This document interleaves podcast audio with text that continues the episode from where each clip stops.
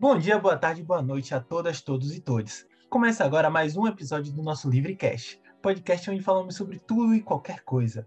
Aqui quem fala é Elda, e estou aqui com meu mano Giovanni. Dá um salve aí, Giovanni. Salve, galera! Aqui quem fala é Giovanni. Lembrando que esse podcast é um oferecimento da Vry Company, marca de livro daqui de Salvador. Para ficar por dentro do que acontece na Vry, basta seguir no Insta, arroba Vry Company. Hoje temos como convidado de Mac, um grande nome na cena soteropolitana. Ele é grafiteiro, tatuador, MC e ilustrador. Dá um salve para geral aí, de Mac. Salve, geral. Aí sim, esse papo hoje vai ser massa. Agradecimentos aqui logo de início de Mac por ter é, aceitado esse convite para a gente trocar ideia e vai ser massa esse papo aí. E aí eu queria começar, né, de Mac, perguntando para você o a mais óbvio da, das perguntas, né? Quando foi que você entrou no mundo da arte? Quando foi que você começou, né, a chegar nesse mundo e começou a vislumbrar a arte como um todo? Rapaz, é, vamos dizer assim, né? O início era o verbo, né?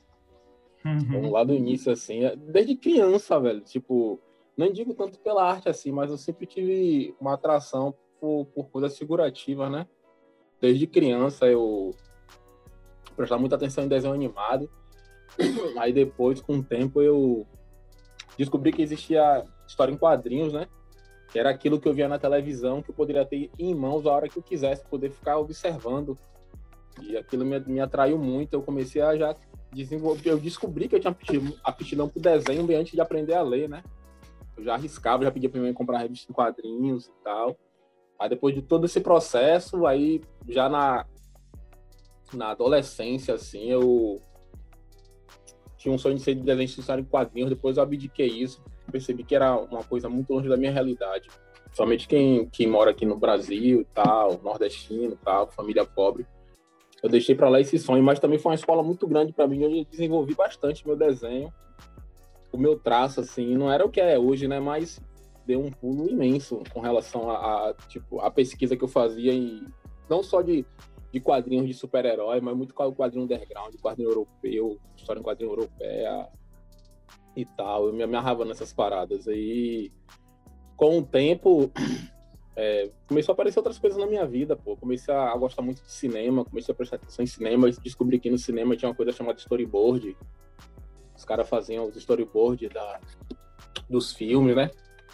Toda a sequência assim, quadrinhos e aquilo me chamou mais atenção ainda.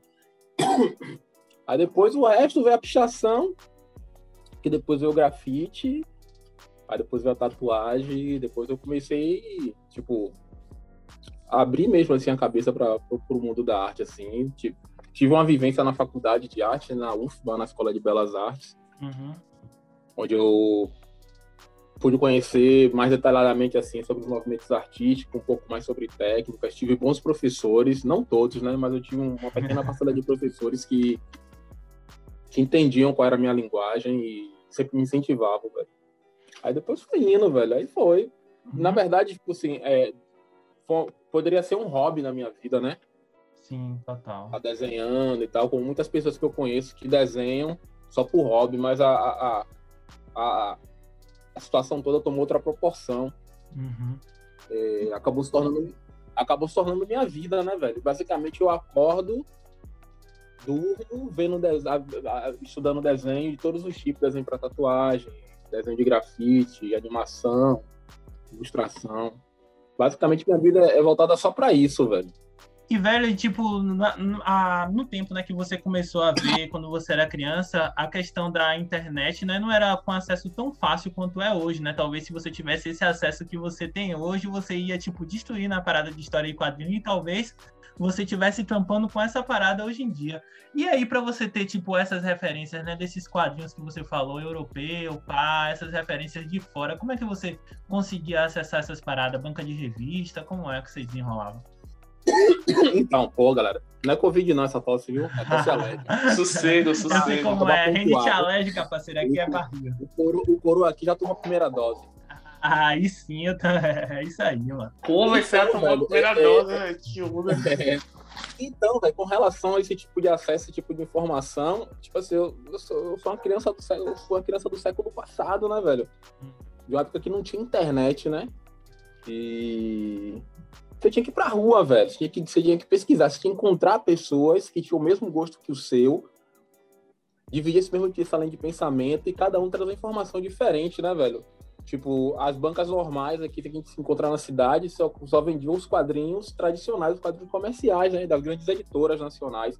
Se eu quisesse alguma coisa importada, alguma coisa mais underground, eu tinha que sair fuçando, velho. Então eu acabei descobrindo alguns pontos na cidade que eram bastante re relevantes aqui. Na Carlos Gomes tinha uma loja chamada, logo depois do Clube de Engenharia, na subida da Carlos Gomes ali. Onde é? O Clube de Engenharia tem uma ladeira. Naquela ladeira, na metade da ladeira, tinha um lugar chamado Caia, Caia Discos. Era um lugar que era um sebo de discos, cassete, e vendia uhum. quadrinhos, quadrinhos undergrounds importados, tanto os velhos como os novos, sabe? Uhum. Ela era uma fonte. Subindo mais um pouco a Carlos Gomes, na galeria Tuiti, tinha outra loja chamada Coringa. Essa loja também tinha a mesma, tinha a mesma, tinha a mesma mesmo perfil de vender quadrinhos novos e usados, importados, comerciais, undergrounds e discos, discos de todo tipo, assim, principalmente de rock.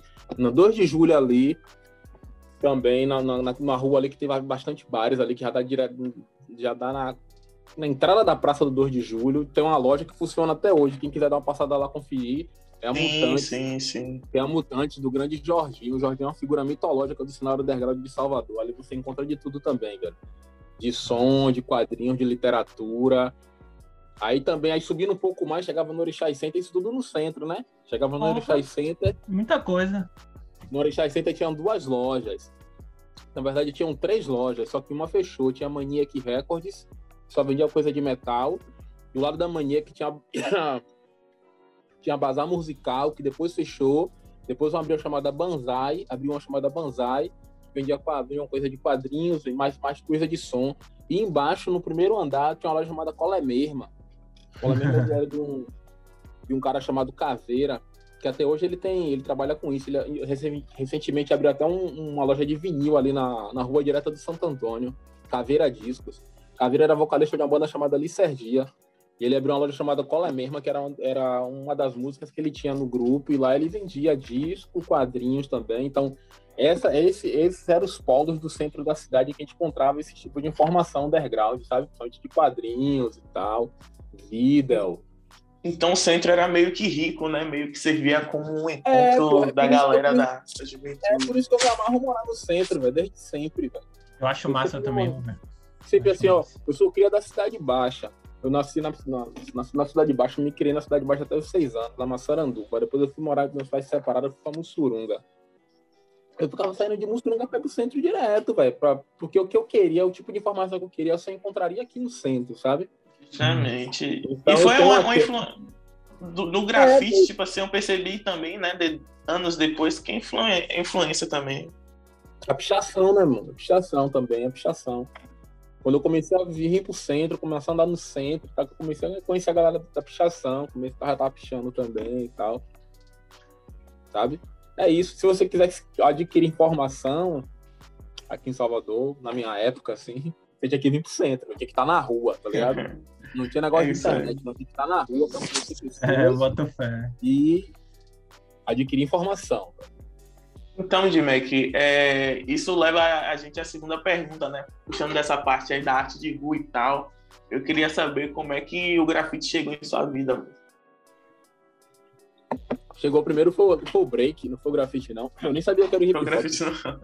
Não, foi o break. Foi o break, eu era, eu era Me conta essa história aí. Eu era criança, teve uma febre no Brasil do break. Ah, que massa. E o Brasil tem dessas, né, velho? Sim, As sim. Que estouram. Total pega as paradas fragmentadas e apresenta assim para as pessoas, até sair de moda, até apareceu entrar em desuso e outra coisa apareceu, tomar lugar, né? Então houve uma febre do break no Brasil. Estourou. Porra, aqui em Salvador mesmo, eu lembro que, porra, no colégio tinha vários dançarinos de break, velho, vários grupos de break. É a maior onda. É, porra, tinha programa, é, tinha programa de auditório, palco, batalha de break aqui em Salvador, então era uma parada muito foda.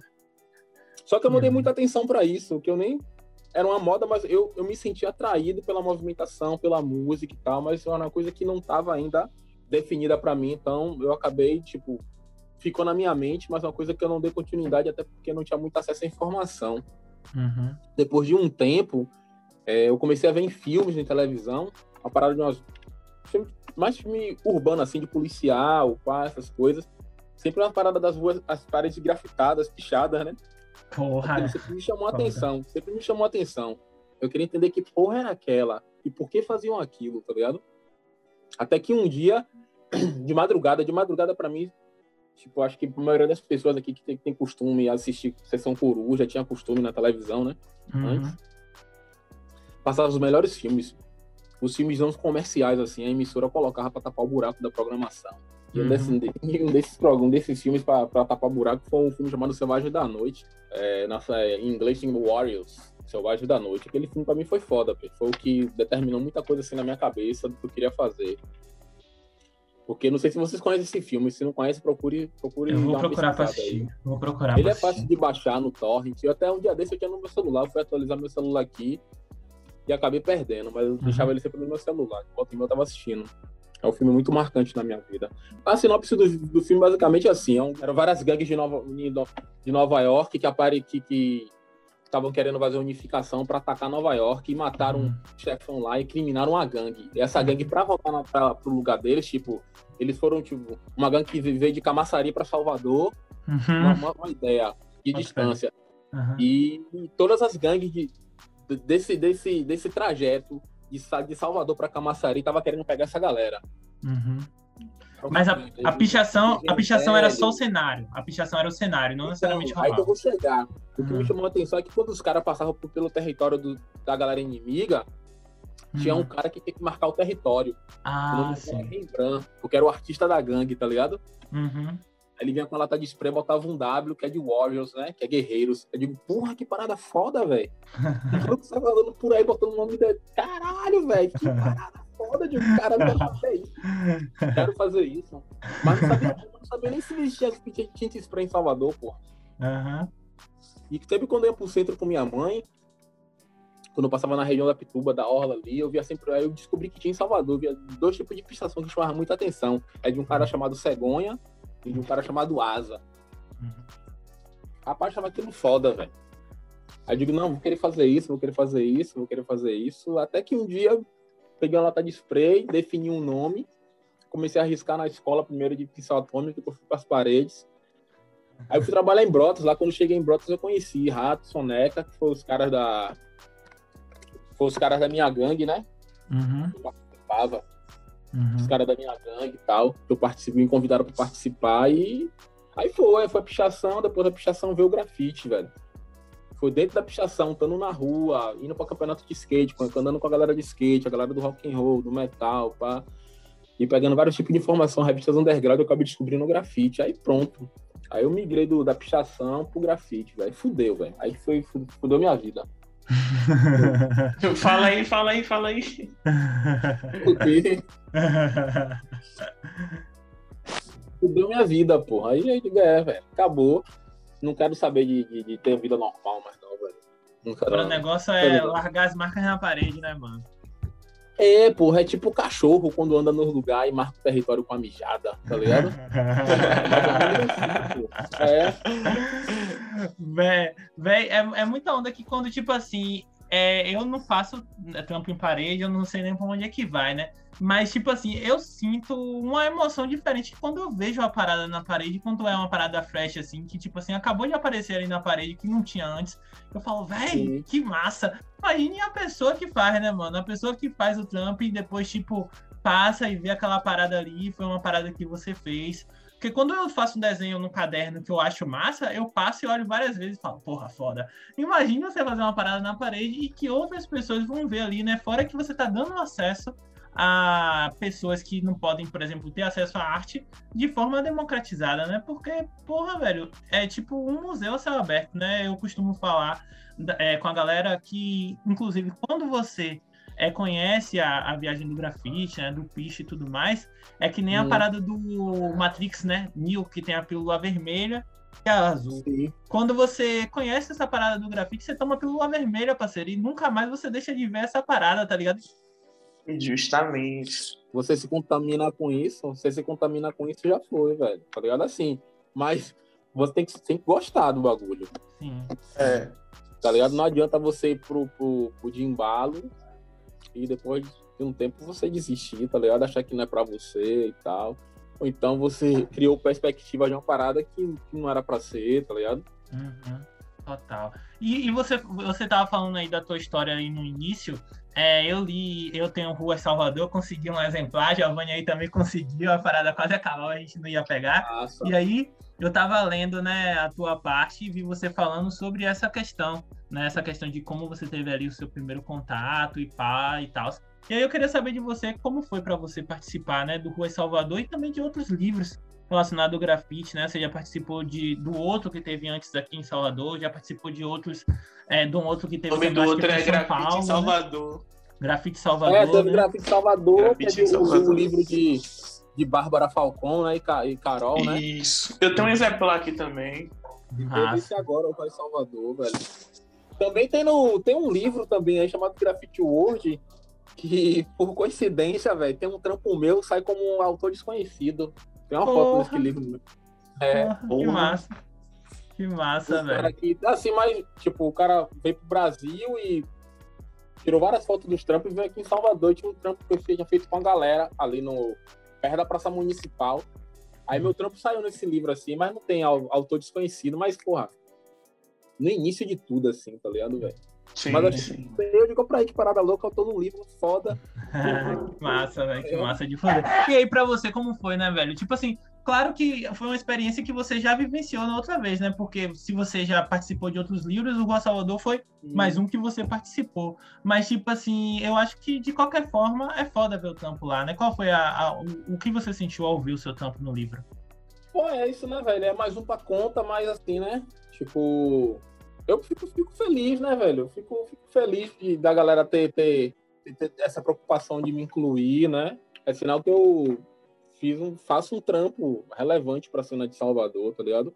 Uhum. Já tem Isso uma cara já na é cena. É muito né, gratificante né, saber de porra eu contribuir, né, velho? Porque assim, quando eu, quando eu resolvi entrar para a cultura hip hop, assim, abraçar a cultura hip hop como minha também, com grafite, com, com, com rap, tá ligado?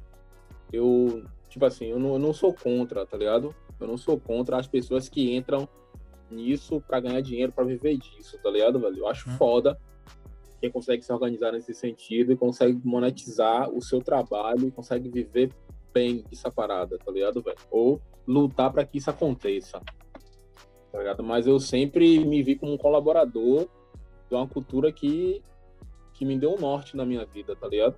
Uhum eu, eu gosto de pensar dessa forma, tá ligado? Eu não, não entrei na parada do, do, do rap ou do grafite para ganhar dinheiro, para não sei o que, essas coisas, não. Eu fiz porque eu gosto e eu sabia que eu, tenho, eu tinha ter um potencial para representar, tá ligado? E, e fazer da minha colaboração, véio, tá ligado, velho? Pra chegar assim num ponto como esse, assim, eu tá num livro, tá ligado? É sinal que o que eu faço é relevante. Tá ligado? Eu pra digo, porra, velho, eu, faço, tô fazendo a parada certa. Nesse sentido, porra, tô fazendo a parada certa, velho. Quando eu vejo algumas pessoas em falar comigo, ah, você é referência, pá, que não sei o que, de fuder seu trampo, porra, acompanha você das caras, pá, que não sei o que. Eu acho massa, tá ligado, velho? Porque não é uma parada que eu tô almejando, não, não fico fazendo as paradas, as coisas para as pessoas chegarem para mim e tá falando isso, tá ligado? Uhum. Eu faço, eu quando eu pinto na rua, é mais um lance de satisfação pessoal, velho. É uma necessidade que eu tenho, como tem gente que gosta de jogar dominó, tem gente que gosta de bater baba, tá ligado, velho? Tem gente que gosta de surfar. Sim. Eu gosto de pintar, velho. Quando posso, eu gosto de pintar, gosto de dar tag na rua, tá ligado, velho? É uma parada muito minha, assim, uma parada muito íntima, assim, e rola a consequência da galera curtir, né, velho? Sim, sim. A galera tá. curtir e eu tá. me amarro nesse bagulho, assim. É isso que eu tô falando. Eu me sinto muito feliz, tá ligado? Agradecido, mais uma vez, de eu estar participando de um livro como esse Rua em Salvador, tá ligado? E, e é foda que você já passou, né, por alguns pilares da cultura hip hop, se mantém em outros, né? Eu tava, tipo, outro dia, outro dia não, tempo, tá ligado? Eu conheci a banda Quadro, aí tava ouvindo o som, aí do nada, pá, eu vi lá o teu nome, tá ligado? Eu falei, porra, é. de Mac aí, que eu já conhecia o teu trampo já, tá ligado? Bravo. eu, eu fiz parte música. do quadro, eu fiz parte do. Eu tive uma passagem pelo quadro, eu tive a felicidade de conhecer o pessoal do quadro conheci um deles antes aqui em Salvador, o Jefferson, né? O Jeff, uhum. o professor Jeff, eu conheci em Salvador. Depois eu fui morar em Tabuna. Uhum. Eu fui a trabalho em Tabuna e andando pela rua, me bati com ele, pô. Lá a gente trocou a ideia, trocou telefone, porque não tinha uhum. internet. a gente foi se comunicando, aí ele me chamou pro ensaio do grupo dele, o quadro, que ele sempre falava desse grupo, me apresentou todo mundo do quadro, né? Hans, Frisa, Jack, é, Vitor, Ricardo, me chamou da aluno, me chamou todo, conheci todo mundo. Que ano isso aí, velho? Que ano isso aí, mais ou menos? 2000. Foi 2000, quando eu fui pra lá. Eu fui em Tabuna, eu morei em Tabuna de 2000 a 2003. Aí eu fui pro ensaio dos caras, fui depois que teve uma apresentação, os caras, pô, vai lá ver a apresentação da gente. Eu digo, bora, bora. E depois disso, os caras falaram, você quer participar no grupo não? Eu digo, sério? Eu digo, é, eu digo, pô, vamos. Fiz, fiz algumas apresentações com ele, porra, o tempo que eu fiquei lá. Massa. Fiz algumas, fiz algumas apresentações com ele. E ficou da gente gravar o disco, só que não rolou. Aí depois, anos depois, quando os caras conseguiram conseguiu, conseguiram os recursos para gravar um disco, eles me chamaram para gravar Tá Amarrado. Uhum. Que já foi Amarrado em nome do quadro. A versão original não é essa. O instrumental não é essa, é a Ultra. Era Ultra Onda. Aí quando os caras me apresentaram a versão atual, atualizada, eu falei, não, vou ter que escrever outra letra, porra.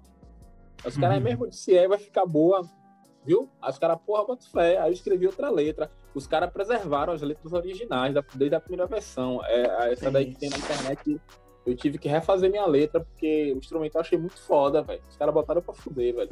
Aí eu tive essa passagem com os caras, porra. Foi foda pra mim, tá ligado? Bota fé. O som é massa, velho. Bota de fuder, velho. Aí eu, porra, eu curti o som, tava na playlist, aí do nada, tá ligado? É, eu vi lá de Mac. Aí eu falei, porra, será que é de Mac que, que larga os trampos na rua? Aí depois eu fui dar o saque no é, Instagram e eu falei, ah, porra, o cara é MC também, cara. É, porra, eu já tive, eu já tive, eu já tive passagem no quadro, tive passagem também no, no, no, Ministério Público também, junto com outras pessoas, tá ligado? Foda, foda de foder. Bravíssimo. Tem até o disco do Ministério Público que tá no, no Spotify, que eu tô lá também, junto com a galera, tá ligado? Massa, Foi produzido por do Caribe e Raiz e tal. Tem uma galera, tem eu da Ganja, tem Vandal, Fael, Soraya. Tem uma galera, mano. É, da Ganja, tem uma galera nesse disco, tá ligado? Foi um momento foda também, assim, dos caras que eu, eu pude estar tá lá também, participando. Regivan também, que participou da produção. Eu pude estar tá lá e, e participei disso, tive, tive essa vivência também, tá ligado? Eu sou, de certa forma, eu sou uma pessoa assim, velho. Tipo, eu sou muito feliz porque teve vários momentos da cena de Salvador que eu tava participando, assim, eu tava envolvido, tá ligado? Em vários momentos, assim, foda da cena de Salvador, assim. E teve em, um... em, em, em, diversas áreas também, né? A gente percebe que você é uma pessoa bem plural, velho.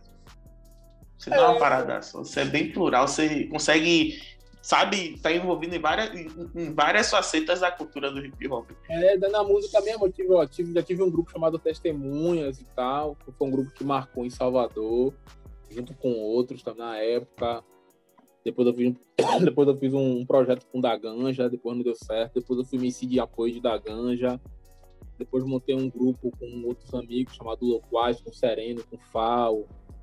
Fal Clássico. No, no Ministério, é, com Fal Clássico. Fal Clássico Ministério. Fiz parte da primeira, da primeira formação do Dubstério também, que foi com Fael e Russo, eu também tava logo no início, tá ligado? E várias paradas assim, tá ligado? Que eu olha assim, pô, digo, porra, participei dessas paradas. Foi foda isso, velho. Que massa, velho. Que bom que eu tava lá, velho. Vem cá de Mac, aquele lá, Melô do Vatapá, você tava, tava cantando? Não, ali, ali é bem batril. Ali ah, não é do mistério, não. Ah, tá, é, ali é bem batril, que é Fael, Russo e bem raiz. O ah, é. mistério era com banda. Hum, Também com Russo, Fael, eu, logo no início, assim, depois eu saí. Mas era com banda, era Jorge Dubiman, Prince Adam, é, uhum. é, Alan do Grave. Prince Adam, conheço também. Raiz, tá ligado, velho? Tô Era ligado. uma banda mesmo, assim, tocando só instrumentais da música jamaicana. Irado, irado. O Bem Batril era outra parada dos caras lá. Bota fé, bota fé. Então, velho, tipo, dando seguimento a mais uma de suas facetas, né, que vamos lá. É, tipo, eu sou, né, suspeito até para falar, porque, pô, curto pra caramba seu trampo, principalmente o trampo da tatuagem. E eu queria te perguntar, você sempre teve vontade de tatuar ou foi algo que surgiu bem depois do grafite? A tatuagem sempre esteve perto de mim, mas durante um tempo eu não, não senti é, vontade, assim. tava perto de mim, porque assim, antes do rap eu andava com a galera do metal, tá ligado? Lá de Mussurunga. Lá de Mussurunga foi um polo muito forte de, de, de bandas e aglomeração da galera do metal, da cena do metal de Salvador. Isso é fato. Quem é das antigas sabe disso tá ligado? E eu tava com essa galera lá, tá ligado? São todos meus amigos até hoje. E são foda, são, são, tem grandes músicos envolvidos nessa história aí. Então a galera do metal. Então dentro do metal a luz da tatuagem é muito presente. Mas eu nunca senti vontade de fazer. Depois de um tempo, eu já mais ligado no rap, ligado no rap e tal, essas coisas. E pesquisando uma revista, vendo uma revista de tatuagens, você viu uma matéria de, de grafiteiros tatuadores. Aí isso que me deu insight, velho, pra querer, querer tatuar porque eu via que havia a possibilidade de, de, de, eu transpor o meu desenho que eu já fazia no grafite para tatuagem. Porque os caras que eu admirava no grafite eram também tatuadores. Os caras os cara de São Paulo, tá ligado? Tipo, Márcio Duarte, Arcão, pá, uns caras assim, Ranho, uns caras que pintavam é, cubano, tá ligado? Uns caras que pintam muito bem na rua e broca na tatuagem. Porra, velho, fudeu, velho. Quero ser tatuador agora também. e me fala aí, como é que foi esse início, velho? Foi o Como é caos. É foi? o caos, foi o caos, foi o caos. foi o caos. Conta aí do primeiro kit. Eu tava morando, eu tava morando em Tabuna, eu tava morando em Tabuna, eu tava trabalhando lá. Nos últimos anos eu tava, tava morando lá, tava de saco cheio, já tava saturado de trabalhar, eu trabalhava numa fábrica. Eu tinha um cargo de liderança numa fábrica lá, eu tava, tava saturado, saco cheio de bater meta, tá ligado, mano? De ficar prestando satisfação de gráficos e tal, esses bagulho. Eu tava muito saturado. E eu comprei uma revista de tatuagem pra passar meu tempo lá e tal. Eu consumi muito, muita informação nesse período que eu fiquei em Tabuna, que eu fiquei praticamente isolado. O cara do quadro morava em Ilhéus e Piauí, tá ligado? São cidades vizinhas, então não tava... Sim, sim. Então quando eu rolava ensaio, final de semana, eu ia pra lá, deslocar e ficava o dia todo com os caras lá, quando rolava gente tocava por lá, e a sábado eu dormia lá, ficava o domingo todo, voltava domingo de noite pra ficar casa trabalhar no outro dia. Então eu consumi muita informação, comprei muito CD, comprei muita revista, velho.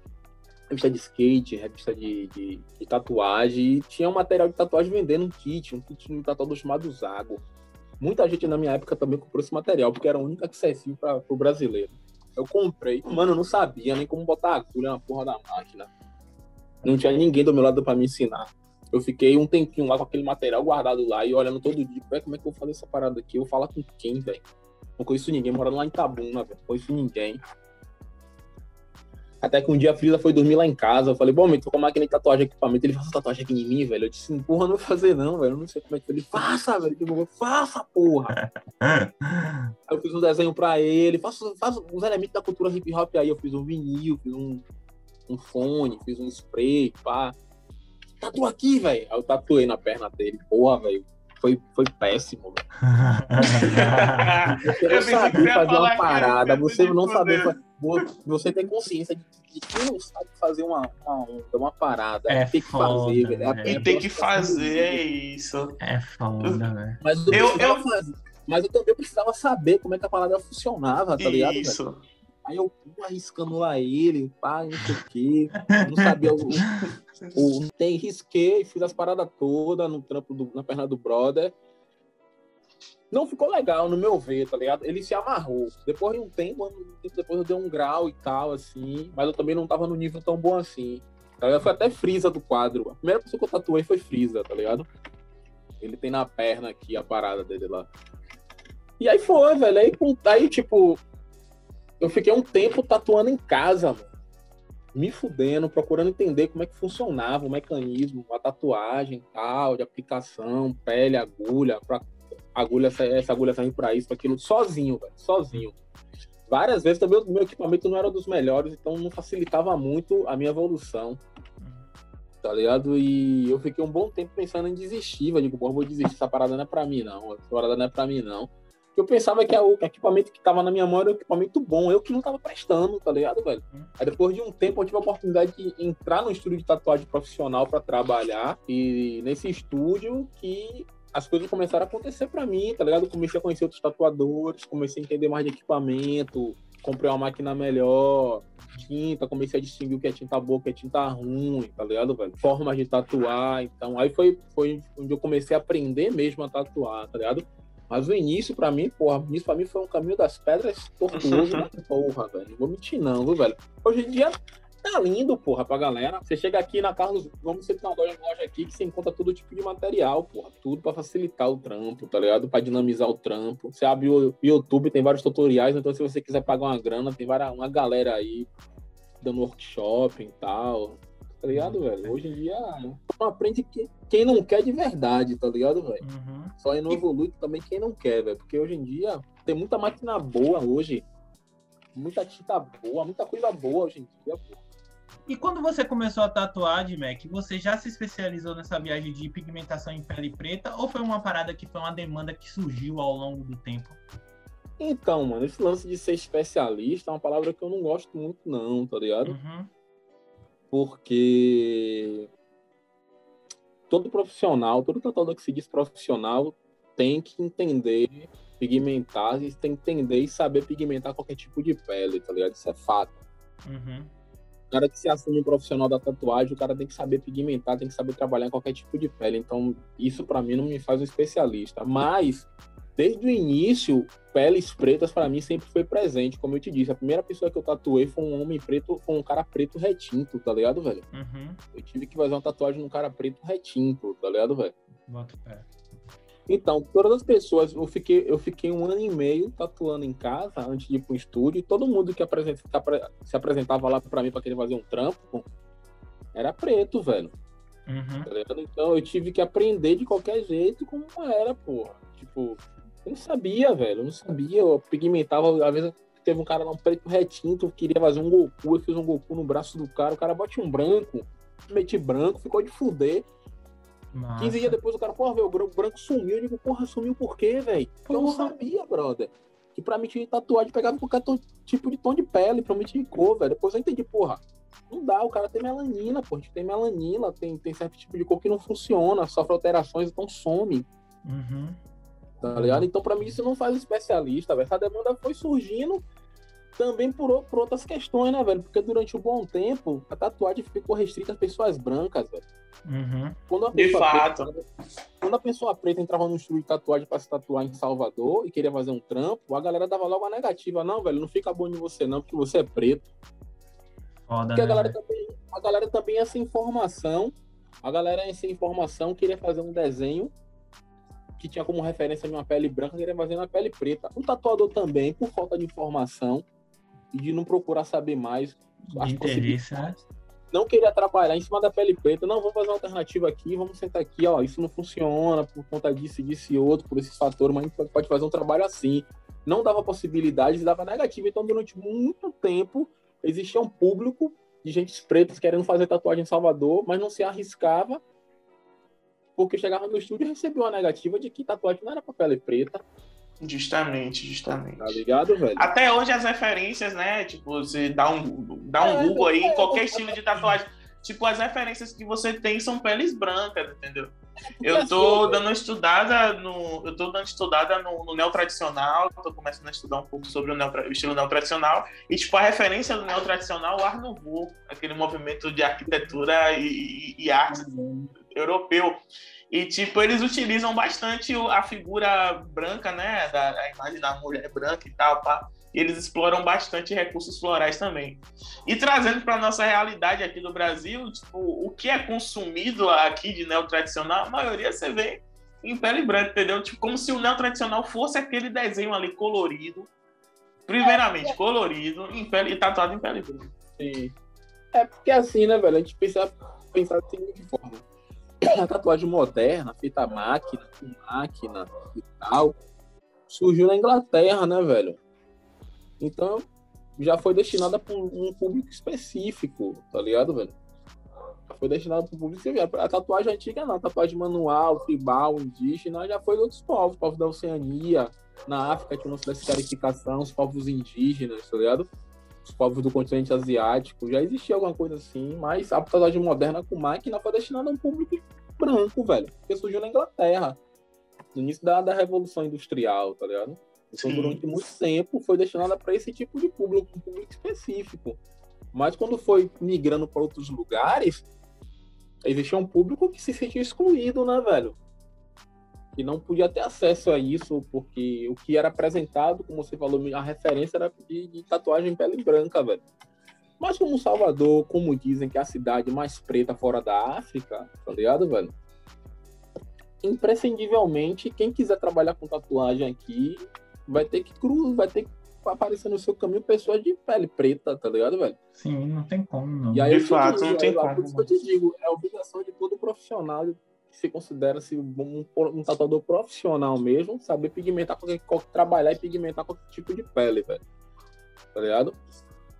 E, e, tipo agora- assim, eu, eu acho estranho de, né, que tipo, eu vejo alguns portfólios de, algum, de alguns estúdios daqui de, de Salvador. Eu vejo alguns, alguns portfólios e em uma boa parte deles eu não vejo a, a presença dessas peles pretas, entendeu? é tatuadas. Mas não é estranho, pô. Não é estranho, porque isso é uma coisa que já acontecia e continua acontecendo em alguns casos, tá ligado? Da pessoa até tatuar pessoas pretas, mas não bota no seu porte. Pode botar agora, porque tá na moda, tá ligado? Nossa, porra. Pode até botar Pesado. agora, porque tá na moda, porque quer abraçar esse público, mas durante um bom tempo Justamente. pode até ter tatuado pessoas pretas, mas não coloca no seu portfólio porque não é interessante.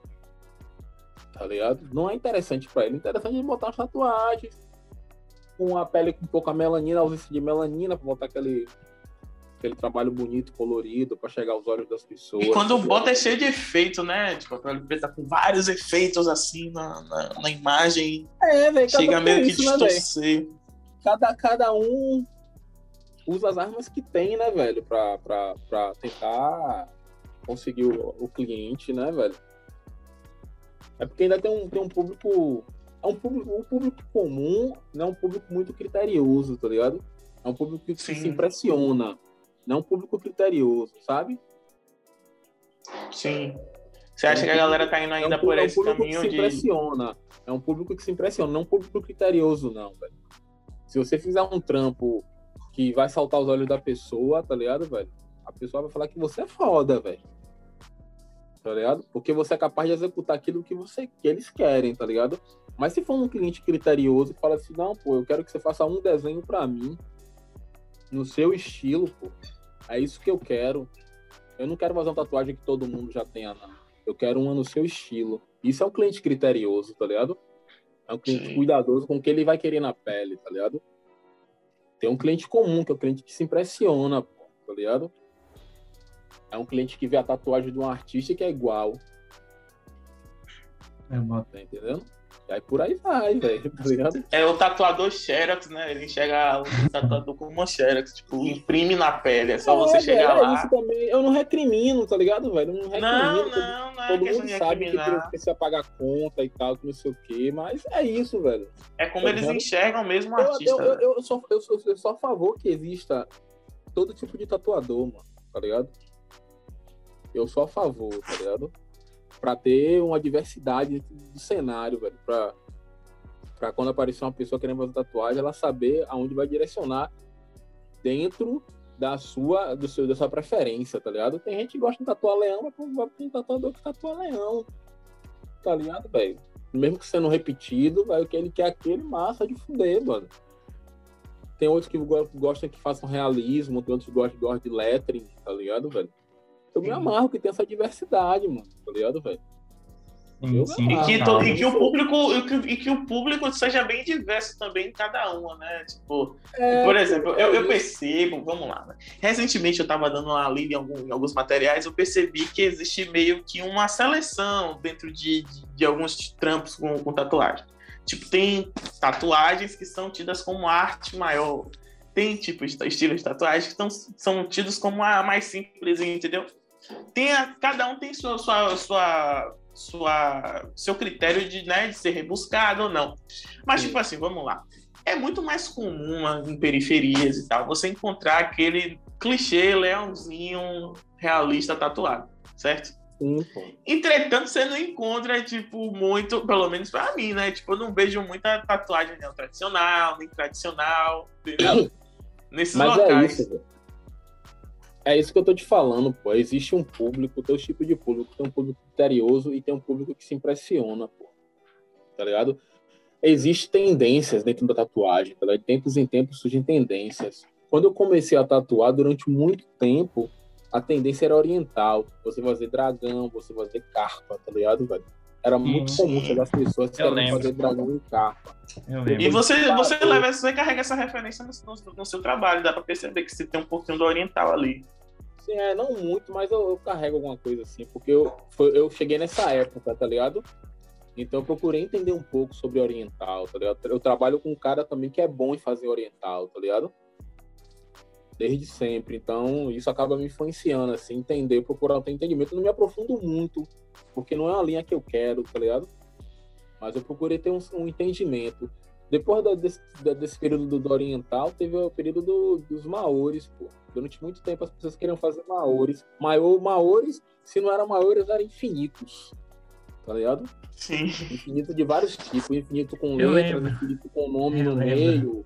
na linha, tá ligado? S2, S2. Era Infinito vazado. maores, tá ligado? Agora a tendência de uns anos pra cá se tornou-se o realismo e o lettering, tá ligado, velho? Uhum. Mas o realismo, velho. Mas porque o lettering ainda é uma parada muito agressiva, tá ligado, velho? A pessoa tem que se identificar muito pra querer fazer. A não ser que faça uma coisa mais, digamos, um padrão mais comercial de lettering que tem por aí, que tem surgido. Mas o realismo tá sendo ponta de lança no meio de tatuagem, tá ligado, velho? É, Você tem vê, tipo, De 10 tatuadores que eu, que, eu, que eu vejo na internet hoje em dia, 9 trabalham com realismo, tá ligado, velho? Uhum. 9 trabalham com realismo, tá ligado? É uma tendência, isso, tipo, o realismo chama os olhos da pessoa, porra. Se o cara souber executar bem, às vezes o cara nem sabe executar, mas só por poder fazer, tá ligado? Principalmente na periferia, onde tem um público comum mesmo, um público que se impressiona, tá ligado? E segue De tendência. fato, de fato, de fato. A galera vai Porra, agora abraçar. entendi Eu tenho, um tudo. eu tenho um amigo meu mesmo que é tatuador da, da periferia, tá ligado, velho? Ele, no bairro dele, e ele, ele trabalha com realismo. Ele faz direto. Ele Conheço fica esse bravo, cara. Conheço esse leões, cara. Ele faz leões, faz várias paradas. Ele tá vencendo a parada dele lá, tá ligado, velho? Sim. Ele tem a consciência de que ele tá num lugar que o trabalho dele é autoral não vai ter tanta abertura, vai ter tanto acesso como tá tendo os leões, tá ligado, velho? Sim, sim. Mas ele precisa pagar as contas dele, ele faz, mano. Tá ligado, velho? É porque é isso, é o público que se impressiona. Porque como eu tô falando, existem dois públicos na. O público que é criterioso, que vai atrás de um artista específico por várias questões, não pela sua, sua capacidade de execução, não. Mas por, por vários né? outros motivos. E tem um público que se impressiona, que vai atrás do tatuador só pela sua capacidade de execução. Você faz igual aqui, isso? Faça. É você mesmo, você é o foda. Pô, tiver que isso aí foi uma aula, mano. Sinceramente. E, tipo, eu pretendo continuar esse papo contigo em outro espaço, tá? Porque eu tô criando um material para pro Instagram, você ligou? Eu tô naquela fase de, Sim. de colocar material, entendeu? Tipo, ca- captar o máximo de referência que eu puder, captar tudo aquilo ali pra estar lançando muito, Bota muito em breve. Mas falando de referências, eu vou. Eu passo para a próxima pergunta, né? Que é a respeito das suas referências né, na sua vida artística. Me diga, o que é que norteou isso aí para você, em você? Primeiro foram os quadrinhos, pô. História em quadrinhos. Quadrinhos da Marvel, da DC, da época, assim. Tem uns desenhistas específicos. Não, so- não os super-heróis. Pra mim são os desenhistas, tá ligado, velho? Eu comprava Sim, as revistas, tava pouco me fudendo pelos super-heróis. Era um desenho específico, tá ligado, velho? Eu queria ver Sim. o trabalho daquele cara. Ali pra mim era minha aula, tá ligado, velho? Era meu tutorial, aquela porra ali. Então tinha. Se tal desenho estava fazendo um tal super-herói, eu comprava, começava a comprar aquela revista daquele super-herói por conta tava- quando ele parava, eu também parava, velho. Tá tem então. Frank, aí tem Frank Miller, tem John Byrne, isso é de quadrinhos, tá ligado? Quadrinhos americanos.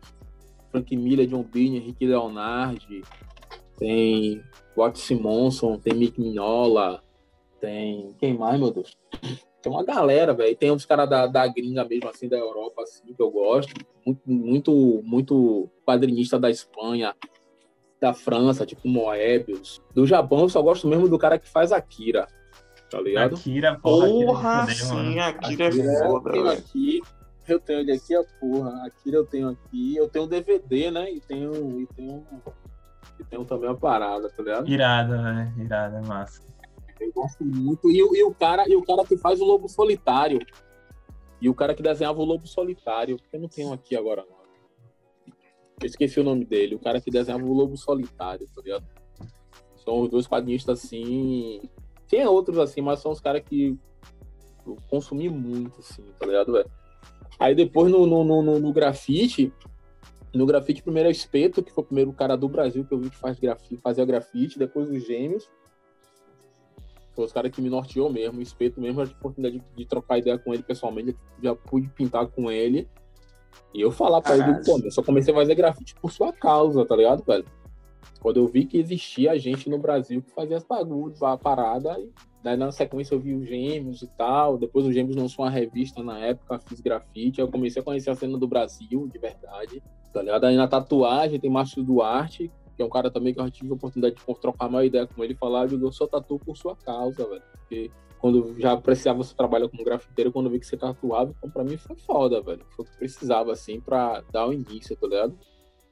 Aí tem Márcio Duarte, tem Mauro Nunes, tem uma galera, tem Tim Bierdrum daqui. Então os caras da gringa foda, assim, também, tá ligado, velho?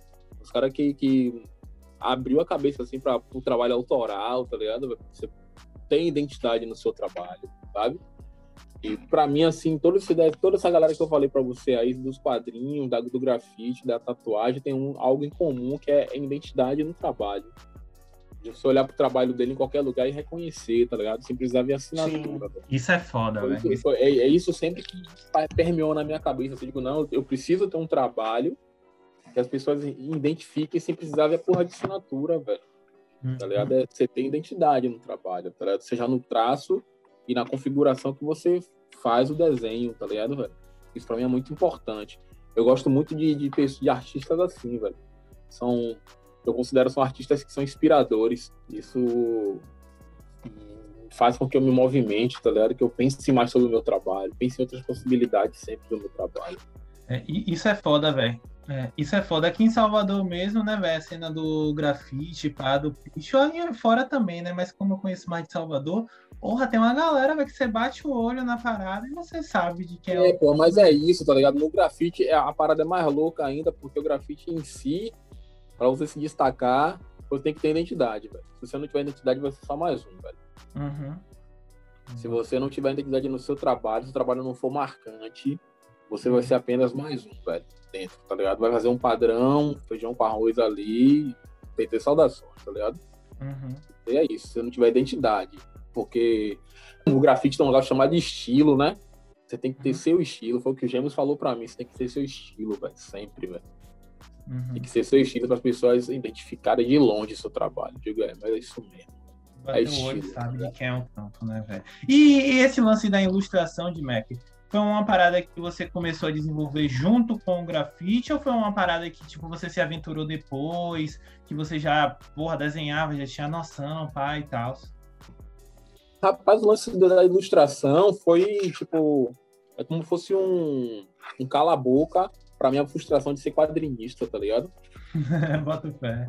Já que eu não conseguia me empenhar para ser um quadrinista, quando descobri a rotina de um quadrinista, eu digo, velho, não vou conseguir abraçar isso aí, velho, eu não tenho como manter isso, tá ligado? O cara precisa entregar uma revista, uma história de 30 páginas, sei lá, no máximo 30 páginas em 20 dias, tá ligado? Entre o roteiro fazer o a lápis ou passar tinta, ou não mandar para outra pessoa passar tinta para fazer o processo de colorização e colocar as letras. Eu digo, velho, nunca passei de fazer isso, velho. Nunca. Vou ficar 20 dias da minha vida todo em casa, não vou ter uma vida social, não faço mais nada da minha vida, tá ligado? Uhum. Mesmo sabendo que não era possível, porque não existia esse mercado no Brasil ainda. Na época não existia. Depois surgiu vários, vários quadrinistas brasileiros. Fui trabalhar na Marvel DC depois, Roger Cruz, Tony Tony Bennett, né? Uma galera aí, velho, que foi trabalhar na gringa do Brasil, tá ligado? Sim, eu já ouvi falar de alguns nomes. Porra, eu acompanho eles até hoje, assim. Os caras são foda, velho. Fez, fez um trabalho relevante no X-Men, Mulher Maravilha, no Hulk, tá ligado? Tudo brasileiro. Uhum, brasileiro, tá ligado? Mas é isso, velho. Depois, quando eu percebi que, que, que foi por água abaixo meu, meu sonho de ser quadrinista, eu achei que a ilustração poderia ser uma parada interessante. Aí começou a aparecer um, alguns trampos, assim, uns frios. Eu sempre fui freelancer nesse bagulho, né, velho? É. Ilustrei uma coisa aqui, outra ali e tal. Fiz fly pra show. Era uma parada de quadrinho ou era umas paradas assim totalmente diferentes? Não, era. Não, não tinha nada relacionado com quadrinhos, não. A parada tinha minha identidade, mas não, nada de, de, de, de, de de quadrinhos, não. Fiz Uhum. muito desenho pra cartaz de show, tá ligado, velho? Ah, bota fé, massa. Pra fazer estampa de camisa, tá ligado? Já fiz estampa de camisa pra galera de Florianópolis, de marca de Florianópolis, de São Paulo, de Recife, tá ligado? Irado, Do irado. Rio, tá ligado? Pra shape de skate, de São Paulo, na marca de São Paulo. Você já fazia no digital ou era uma parada de fazer na mão, mandar Não, já era no digital, tá ligado? Hum, já era no digital, assim. Eu comecei a trampar no digital. Tipo, não era nem no Photoshop que. Eu aprendi Photoshop um tempo depois. Na verdade, eu não sei muita coisa do Photoshop assim. Até porque eu tô sem equipamento pra isso no momento. Mas na época eu trabalhava com muito com. com, com. Inkscape, velho. ah, trabalhava no Inkscape.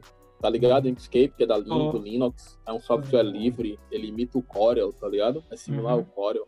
Uhum. Fiz muita coisa ali no, no Inkscape, velho. Vários trampos que eu posso mostrar pra vocês. É pensar que eu fiz no Photoshop, mas foi no Inkscape, velho. Eu boto fé, eu boto fé. Tá ligado? Porque eu aprendi, quem me passou a manha, quem me mostrou esse, esse, esse programa foi Core. Sim, sim, boto Core me fé. mostrou esse programa e falou, ó, veja aqui esse programa, esse programa aqui é fácil, acho que você vai dominar. Ele já dominava, tá ligado? Aí uma Uhum. vez ele foi lá em casa, na lugar, outro lugar que eu morava, ele instalou lá no meu computador e me mostrou o básico. Ó, você faz isso, isso, isso e isso. Beleza. Se vira. Rapidinho eu dominei a ferramenta. A ferramenta. Rapidinho eu dominei a ferramenta. Eu comecei a fazer as paradas digital assim, tá ligado, velho? Comecei a fazer os, os bagulhos digital. Fui fazendo, fui fazendo aqui, outra ali. Aí depois de um tempo, a galera do rap mesmo assim começou a me pedir pra fazer flyer, tá ligado? Dos shows. Aí eu, acho que dá pra fazer nesse bagulho aqui. Eu comecei a fazer, velho. Ficaram bons, tá ligado? Eu fiz um bons, bons cartazes também. Então, fiz várias ondas assim, tá ligado? Durante um bom tempo. Boa parte do trampo que eu fiz de freelancer de ilustração pra algumas marcas, aí eu fiz nesse programa, tá ligado, velho? Uhum. Não era nem no. Illustrator, nem no, no- no- nem no Photoshop, era assim, nesse Inkscape. Eu tive a oportunidade de trabalhar no Jornal à Tarde também, porra. Eu tirei as férias de, de, de Cal Gomes. Ilustração Tá também. É, eu trabalhei no Jornal à Tarde lá, fiquei um mês lá. e Massa. o pessoal falou, você trabalha com que programa, velho? Illustrator, Photoshop, eu trabalho com Inkscape, a galera. Inkscape eu não conheço, não. Eu digo, que isso? É Isso pago, é, é pago, porque não pode usar pirata aqui, não. Eu digo, não, software livre. É mesmo, eu digo, é, então vai baixar pra você. Eu baixei, eu fiz várias ilustrações pro Jornal à Tarde. Duas ilustrações pro Jornal à Tarde durante um mês lá, tirando as férias de Cal Gomes, usando Inkscape, velho. Tá ligado? O diretor de arte me parabenizava e a porra, fala, pô, você botou pra fuder nessa ilustração aí. Eu digo, ah, vai. Que vai. Era um bagulho de caricatura, era o que, velho, que você fazia Eu ilustração lá? ilustrava a- o- alguma- alguns, algumas sessões fixas, tá ligado? O editorial, eu li o texto, fazia ilustração. Tá ligado? Ah. Bota Às fé. vezes já aconteceu de, de caderno 2, ou ilustrar alguma coisa Uhum. no caderno 2. O- Tem uma vez que eu, eu ilustrei saiu na capa principal também, que era uma parada relacionada ao carnaval, Que massa, velho. Que tá massa, ligado? de Tipo, porra, eu tive, eu, eu, eu- foi massa porque usando um programa que a galera não botava nem fé, eu conseguia fazer ilustrações e a parada batia certo, velho. Quando eu chegava no outro dia, quando eu vi o jornal assim, uma ilustração lá, ou era preto e branco, era colorida, a parada bateu certão. Eu digo, porra, ficou foda, Que velho. foder. outra, velho. Que massa, velho. Que Tá massa. ligado? E eu, eu me lembro que quando saía assim, a galera ficava me mandando foto pelo- Aham. pelo- pela rede social. Pra que ver seu desenho aqui no jornal? Eu digo, é massa. Uma experiência boa também, pô, essa parada aí, tá ligado? que bala, velho. Que massa. um mês que só, massa. mas foi foda, velho. Foi bem intenso assim lá, tá ligado? Eu boto fé de fuder, velho. Que massa, que massa. Aí, velho, a gente finalizou aqui essas perguntas, mas tem umas perguntas no chat, velho, que chegou pra você. De uma Pronto. galerinha aqui que mandou, né? Vamos começar por uma perguntinha aqui muito legal da Keila Goldin. Keila Goldin é muito fã do seu trabalho, velho. Ela É, né? tem duas perguntinhas. Ela, a primeira é o trabalho, a primeira na verdade tipo é meio que um elogio, né? O trabalho dele com as tatuagens e as pinturas são meus favoritos, incríveis. E ela pergunta em seguida: como você desenvolveu esse estilo de tatuagem, pontilismo e tem aquela questão religiosa dos orixás também? Na verdade, eu, eu já fiz pontilismo no início, mas eu achei muito cansativo. Essa técnica que eu uso aí chamada de rastelado, né? Que muita gente tá usando hoje em dia, tá ligado? E eu acho que casou bem com o meu, com o meu trampo. Porque eu cansei um pouco de usar, porque existem agulhas, né? Para fazer a execução da, de, de, várias partes da tatuagem, né? Hum. E para pintura, e para fazer sombra, tem uma agulha específica que parece uma trincha. Você vai pintando. Só que com essa parada do rastelado, eu uso agulha de traço, né? E o resultado para mim ficou bem interessante. Eu gostei muito disso.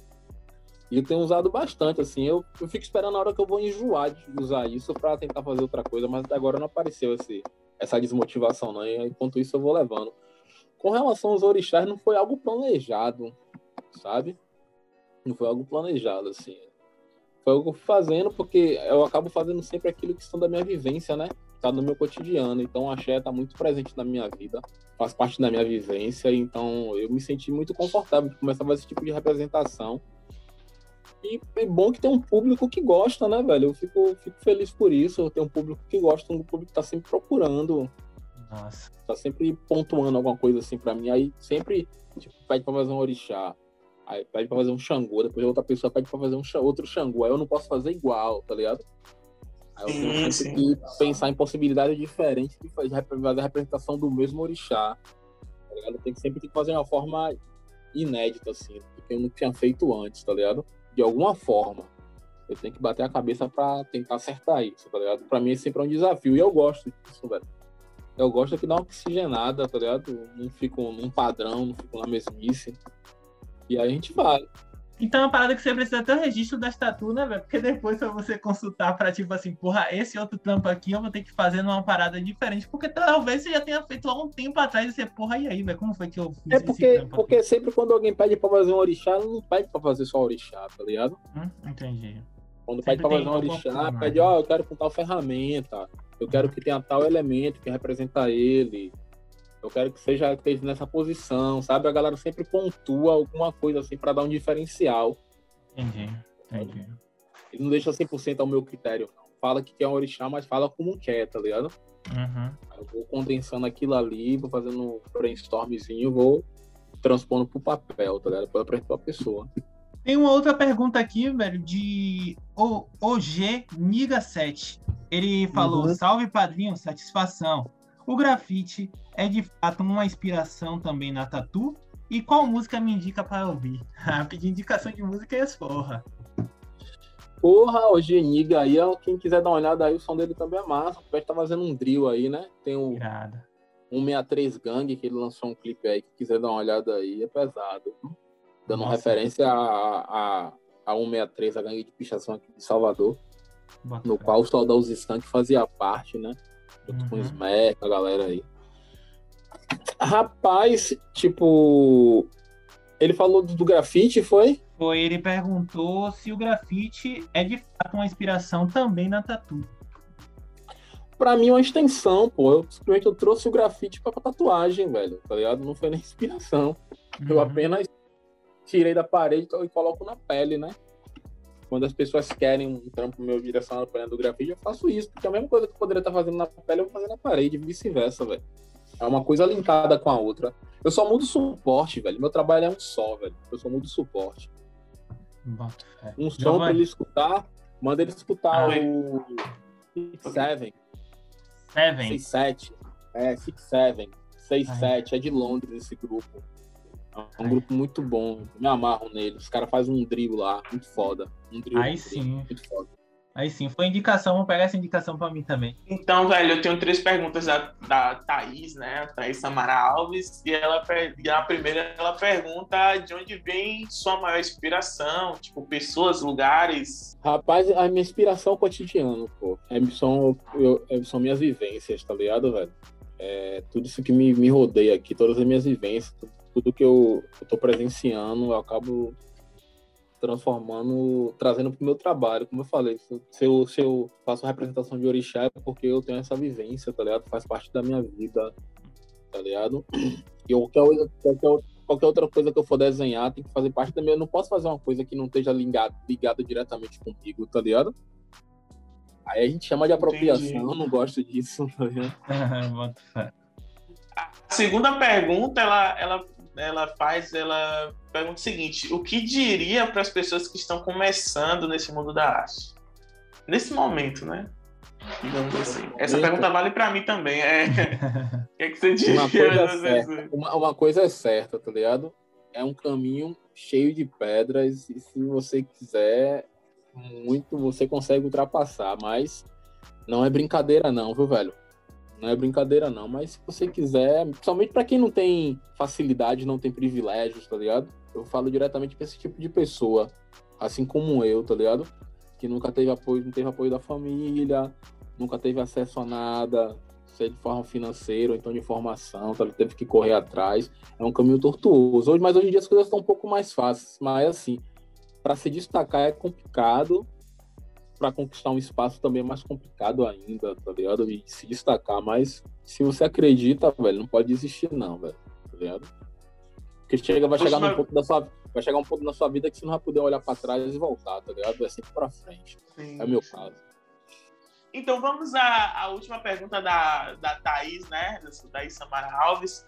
E ela pergunta como é que funciona o seu processo criativo e se existe alguma diferença da tatu o grafite e, e, a ilustração, tipo, nesse processo de criação. Então, meu, meu, meu processo criativo, se for pro grafite, é uma parada muito mais espontânea, assim, sabe? De, de eu. Na verdade, todas são espontâneas, mas eu tenho um lance mais pessoal dentro do grafite, sabe? Eu tento formatar o desenho que eu quero da letra, ou se for personagem, ou coisa assim, da melhor forma que eu, eu, eu, eu, eu achar, tá ligado? Assim, tipo, vai ser um trampo que eu quero passar na rua e quero achar que tá foda, tá ligado? Aí funciona, assim. Já pra tatuagem, é, se for um trampo autoral, eu faço uma pesquisa antes, né, velho? Do que eu quero fazer pensando, fico ruminando aquela ideia ali do desenho um pouco antes de botar pro papel. Às vezes sai no primeiro esboço, às vezes não, tá ligado? Eu faço mais de um esboço, porque às vezes a, a, a primeira proposta para mim nunca, nunca é interessante, a não ser que seja aquilo bem definitivo mesmo. Se não for, eu faço a primeira e falo, não, não é isso que eu quero, faço de novo, aí até acertar, tá ligado? Uhum. E vai muito também da, do, que o cliente quer, né? De tatuagem, o que o cliente pede. Eu dou uma pesquisada antes do que ele falou comigo, a gente troca uma ideia, faz um brainstormzinho, ele passa todo o feedback do que ele precisa, que ele quer ter na tatuagem. Aí eu tento condensar isso num desenho, né? Eu tento organizar, formatar isso num desenho que, que para uma tatuagem que esteticamente fique bem, bem encaixado na pele, né? Que você olhar assim pro desenho e que, porra, ficou foda. Isso é um desenho para tatuagem, tá ligado? É assim que funciona. Não tem muito mistério, não, pô. É, é, as coisas acontecem pra mim de forma bem natural, tá ligado? É só acionar o botão start que as coisas começam a acontecer, velho. Massa, massa, irado, batendo. Então é isso, né, velho? É, foi massa trocar essa ideia com você, de Mac, conhecer algumas massa. histórias relacionadas ao tua vivência mesmo na arte, né? Os teus trampos aí, tipo, é uma parada que a gente passa na rua, quem tem olho atento consegue ver muita parada e também tem as suas redes sociais. Inclusive, eu queria que você fizesse sua consideração final, falasse as redes sociais que a galera te encontra e a galera que tiver também interesse de fazer tatu com você, como é que chega em você, como é que toca essa ideia? Tá, primeiro agradecer a vocês aí, Helder Giovanni, né, pelo convite e estar tá participando desse podcast aí. Para mim é bem interessante estar participando, de estar aqui, né, ativo, trocando essa ideia, falando um pouco do meu trabalho, né, tentando levar para outra, outra, galera, assim, às vezes até que só acompanha, mas não conhece muito. Eu fui agradecido. E sobre minhas redes sociais, eu tenho o meu perfil, né, é o de Mac, que é o de tatuagem. Tem um Twitter também, que é o de Mac071. Tem um Facebook. Facebook eu não uso muito, mas eu continuo mantendo essa rede. Às vezes eu posto as coisas que eu posto no Instagram, posto lá, que é de Mac Camide. Tem o, o, perfil de uma marca que eu tenho chamado Arte Bastarda, né? Se quiser também, sim, dá uma olhada sim. lá. Estou preparando uma coisa bem interessante aí, velho. Tá em, em vias de produção já. A gente tá, tá vindo de um hiato aí, de um tempo. A gente produziu umas máscaras, mas ou vestuário, vestuário mesmo assim, camisa, a gente tem um tempo que a gente não, não tá produzindo. Agora a gente vai voltar aí e tentar manter uma, uma frequência de produções. Mas vi uma bem interessante, acho que a galera vai gostar, porque tem um pé na rua, viu? Irado, irado, irado, massa. Visão, visão. Massa. Bem rua mesmo assim. E quem tá ligado vai Essa camisa da, da Arte Bastarda é foda. É Arte Bastarda. Meu, eu, eu, tenho um carinho especial por essa marca, velho. Yeah, Já tem um yeah. tempo que eu tenho ela, eu tenho um carinho bem especial por ela, assim. Eu penso muito no que eu vou lançar. Eu sou muito cuidadoso com ela. E é isso, tem Arte Bastarda, tem meus perfis aí, o perfil de Mac, que é de tatu, de ilustração e tal. Lembrando, galera, que de Mac é D-I-M-A-K, né? é uma botou... sigla, D-I ponto, I ponto, M ponto, A ponto, e o K ponto. Também se for de Salvador, se botar lá, tem muita pessoa relacionada que outras pessoas seguem que acaba aparecendo com facilidade. Sim, sim. O algoritmo ainda não, não me fudeu, não. Mac, eu agradeço a você, velho. Eu agradeço a você profundamente pelo convite, por estar com a gente aqui trocando essa ideia e dando aulas, né, mano? Tipo, isso aqui aula, foi uma aula, aula que você deu a gente. Aulas, aulas criar aulas. trocando essa ideia aqui, velho e a galera tem usado o podcast como justamente como ferramenta de estudo, entendeu? Você deu vários, vários toques aqui muito importantes, entendeu? E muito obrigado aí por, por enfim, velho, por estar com a gente aqui, velho. Eu sou seu fã, se ligou, sou seu fã, tenho Também, tatuagem mano. sua, tá ligado, mano? Tenho, Nossa, enfim, isso velho. É de referência máxima. De carteirinha, pois é. É isso, sou eu te agradeço de novo aí, pô, a fortalecer o corre de vocês aí, que também estão na batalha, né, velho? É Não nóis, custa né? nada, né? É, velho, é um fortalecendo o outro, né? mano? Dar uma fortalecida com quem merece e tal. Quer fazer coisas relevantes mesmo, coisas interessantes. Gerar um conteúdo educativo e de entretenimento ao mesmo tempo. Sim, sim, total. E é isso, galera. A gente fica aqui com mais um episódio do Livrecast. Espero que vocês tenham gostado. Valeu!